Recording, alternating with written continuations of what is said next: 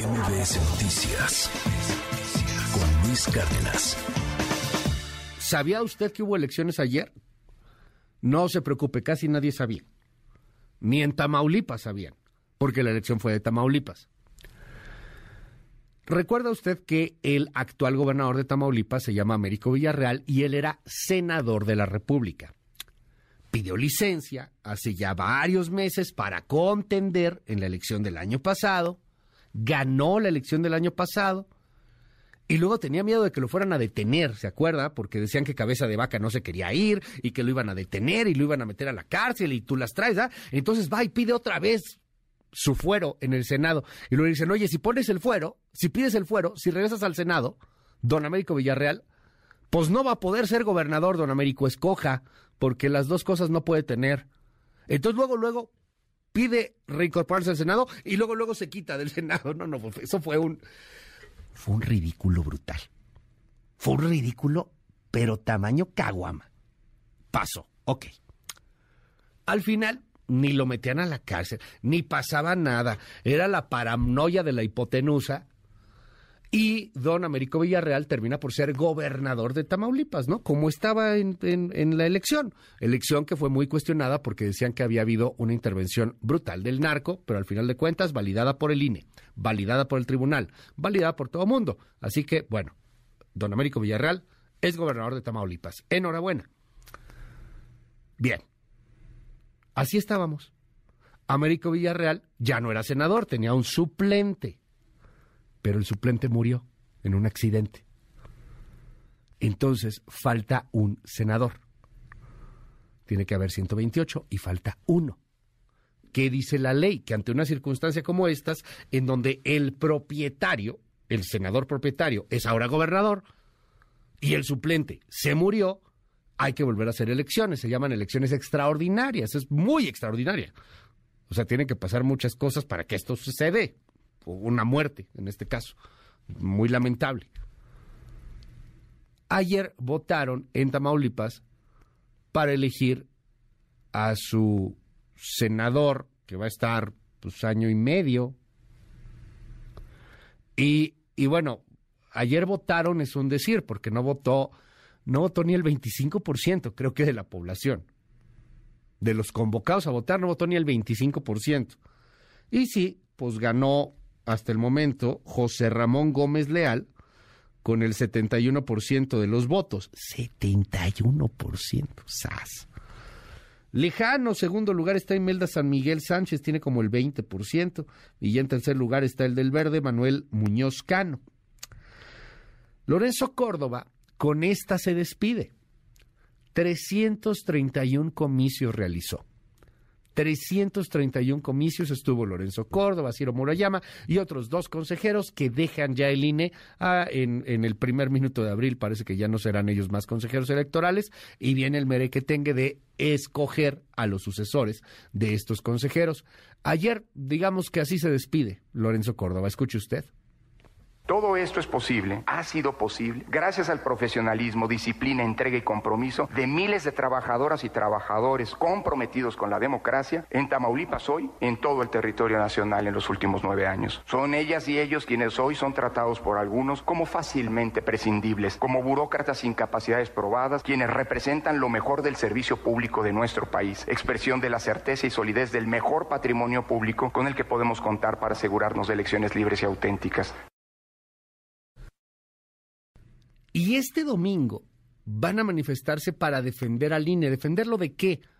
Pues de la tentación autoritaria del gobierno de López Obrador, es lo que dicen muchos de los que van a manifestarse, de recortar el presupuesto, que a final de cuentas lo van a recortar, de quitarle recursos, de quitarle posibilidades, de quitarle personal, de que poco a poco el INE sea un INE muy débil y que las elecciones pues sean elecciones más chafas, de que pueda regresar el mapachismo, de que regrese el fraude, de que en una de esas se la demos a gobernación, ¿no? Y pues ya que gobernación cuente los votos, pues qué. Por otro lado, los defensores de López Obrador dicen que esta es una manifestación conservadora de FIFIs contra la transformación y que ellos no quieren debilitar al INE, solamente quieren transformarlo, cambiarlo, inclusive hacerlo más barato para que sea, según ellos, más eficiente. Así llegamos al lunes 20 de febrero. Es Rashabot. Te mando un abrazote. ¿Cómo estás? Bonito día.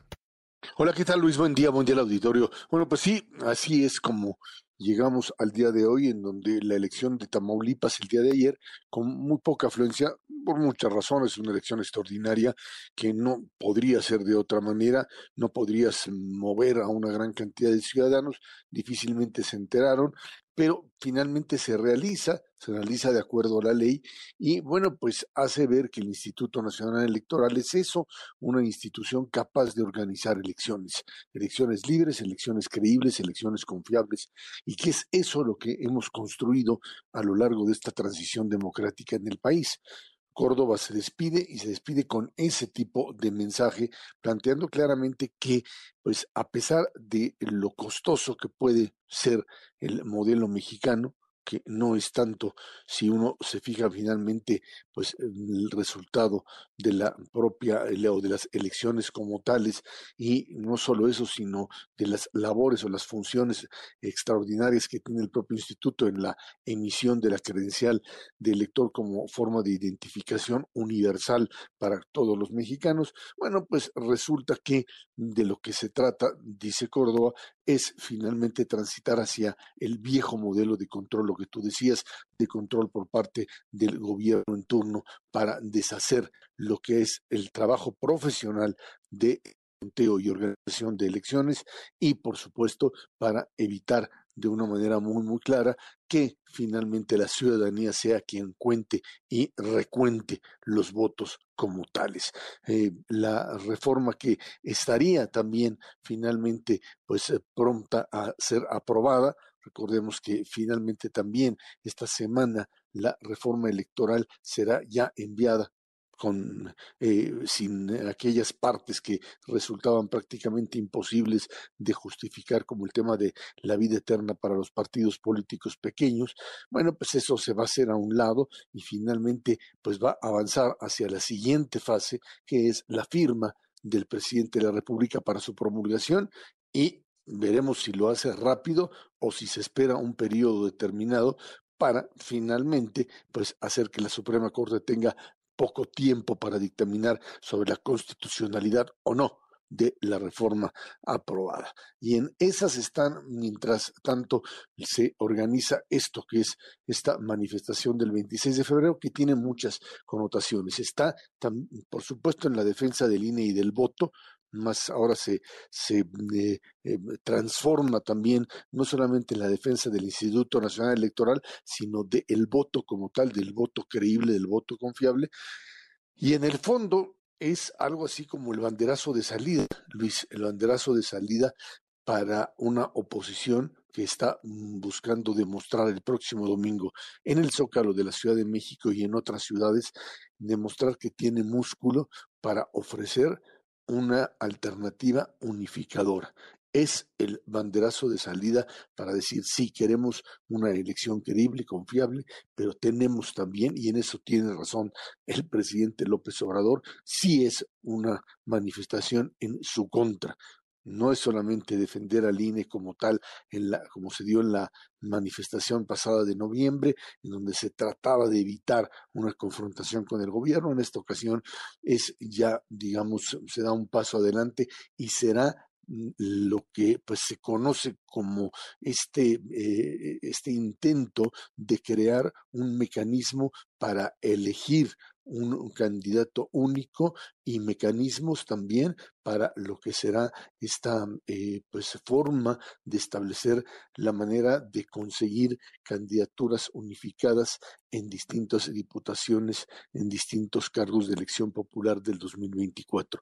Es un banderazo de salida para una oposición que tiene muchas contradicciones internas, pero que todas ellas tratan de resolverse a partir de un elemento en común, encontrar en la continuación del gobierno de Morena eh, el elemento que aglutina a una oposición bajo el principio de que se trata no de un gobierno más, sino de la destrucción del régimen democrático o del retroceso hacia formas autoritarias. Esa es la definición que se tiene, ese es el objetivo central, básicamente. El resto, el mensaje que se quiere mandar con respecto a mejor seguridad, de mejor desarrollo económico, etcétera, etcétera, habrá que fijarlo a lo largo del tiempo pero por lo pronto es defensa del voto, defensa de la ciudadanía en términos de participación y del conteo de la propia voluntad popular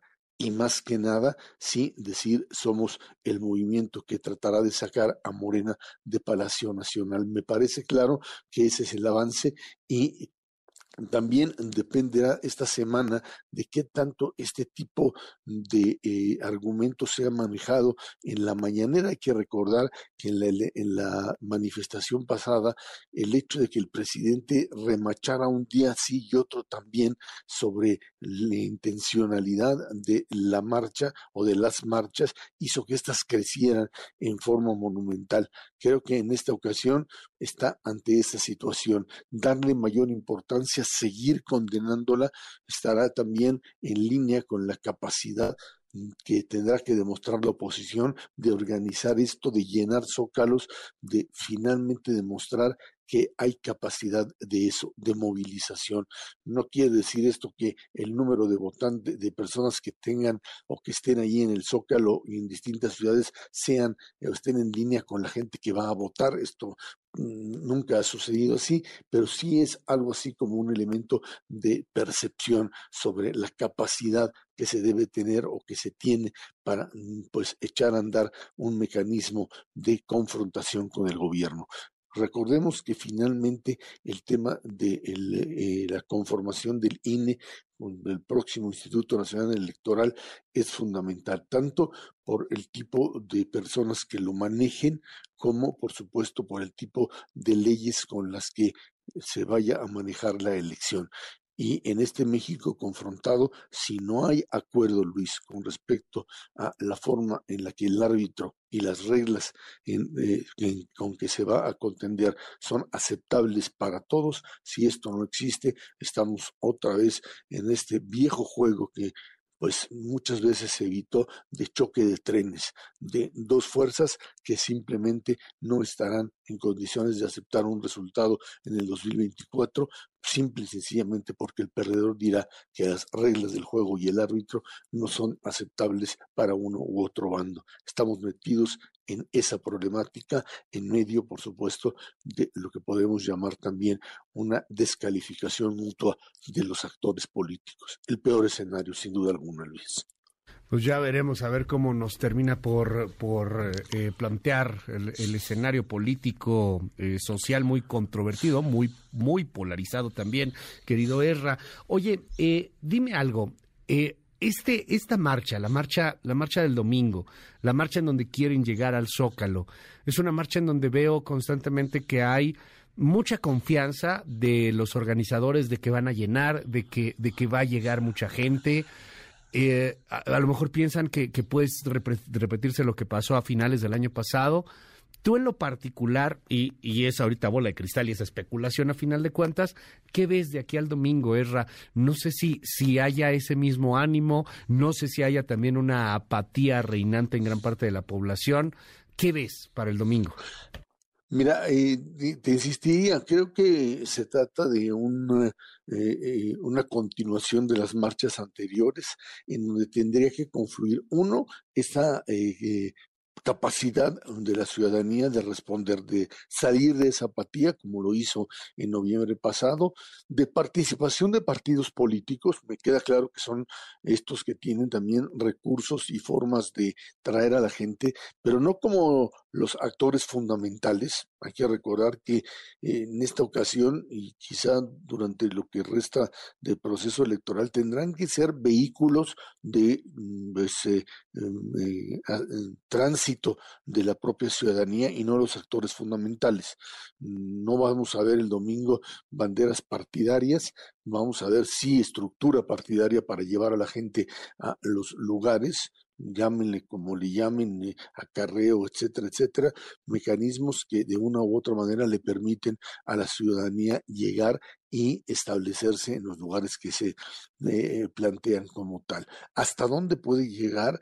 Pues yo creo que es eso, la, demostrar la capacidad de los partidos, la, de mover a la gente, que la gente que esté verdaderamente prendida como tal, y a ver qué pasa en esta semana con respecto a un presidente que puede ser otra vez el catalizador de la propia marcha, que esté hoy, mañana, el miércoles y hasta el jueves o viernes diciendo que esta marcha es de conservadores, de de, descalificarlos como, como ciudadanos en su legítimo derecho de manifestarse y de exigir un cambio como tal porque esto fue uno de los elementos que prendió a una ciudadanía que se vio agredida otra vez desde em, la, voz del presidente de la República. Esa es lo que puede de alguna manera hacer también que la gente termine manifestándose.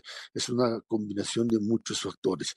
Eh, creo que el músculo está allí, la capacidad de llenarlo está presente, pero fundamentalmente creo que se trata de eso, de organismos de la sociedad civil que junto con los partidos políticos puedan hacer que la ciudadanía se prenda. ¿Hasta dónde lo pueden lograr? Lo veremos. No, no, no creo que em, el tema sea eh, hasta dónde el zócalo está lleno o no está lleno, pero sí, si es que esta ciudadanía es capaz de moverse, es capaz de estar presente y que la guerra de las fotos que vamos a ver mm, el próximo domingo de si se llenó o no se llenó el zócalo, eh, no es que vaya a ser determinante, pero tendrá que ser eh, un elemento fundamental para decir tenemos capacidad de movilización y segundo, los mensajes que se den desde ahí, no solamente como defensa del INE y del voto, Luis, sino también como un banderazo de salida para lo que será la carrera presidencial del 2024. Un gran abrazo, Erra, muchísimas gracias y bueno, te seguimos ahí en arroba Chabot. Buenos días. Gracias, Luis, buen día, buen día a todos. MBS Noticias con Luis Cárdenas.